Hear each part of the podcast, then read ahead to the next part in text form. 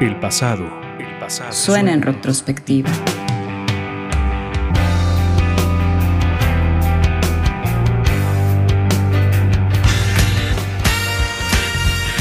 Muchas generaciones han crecido con sus canciones, miles las han cantado. Un piano y una voz que han trascendido en la historia de la música. Desde el género clásico pasando por el pop, rock and roll, entre otros, su legado es grande.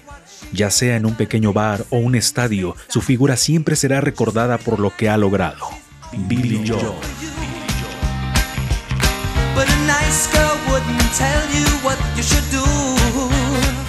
Nació en Nueva York, Estados Unidos, en el Bronx en 1949. Hicksville, un suburbio de Long Island, lo vio crecer. Ni siquiera había llegado al primer lustro de su vida cuando Billy ya comenzaba a tocar el piano.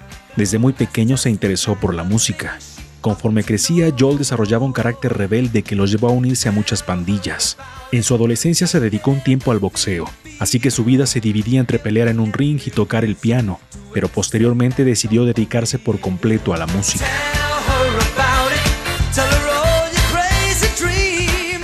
Una de sus primeras bandas de la juventud fue Echos, con quienes comenzó su camino musical. Con ellos hacía versiones de música británica que llegaba a Estados Unidos. Además, tocaba el piano en diferentes producciones.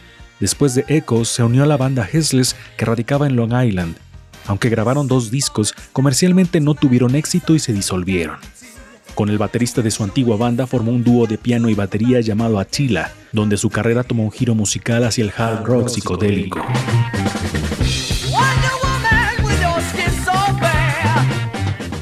La banda duró poco debido a diferentes problemas. Después de la separación del dúo, Joel entró en un periodo de depresión muy fuerte. Incluso intentó suicidarse. Recibió tratamiento psiquiátrico y logró salir adelante.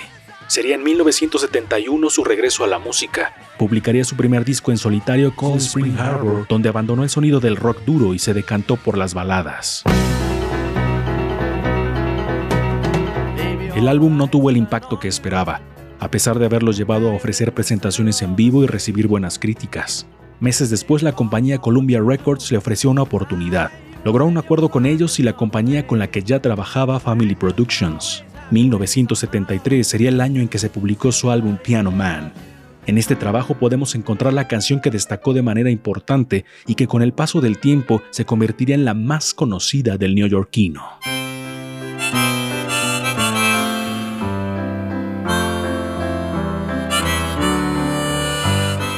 Billy comenzaba a ganar terreno en las diferentes listas de popularidad. Su éxito se construía poco a poco. En su segundo álbum, Street Life Serenade, conseguía el éxito con su tema The Entertainer, pero tiempo después vendría el álbum que en definitiva lo lanzaría al estrellato. Un disco que sería premiado con multiplatino, premios Grammy y muchos reconocimientos más.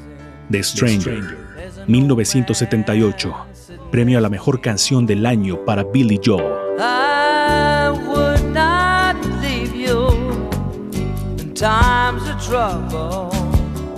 Los éxitos siguieron en la carrera de Joel. Sus canciones llegaban a lo más alto en las listas de popularidad. Sonaban por todos lados.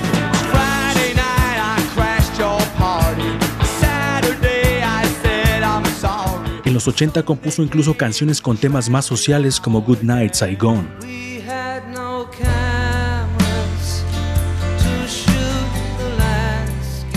Finales de los 80 ofreció conciertos en la antigua Unión Soviética, siendo de los primeros artistas en presentarse en esos territorios durante la Guerra Fría.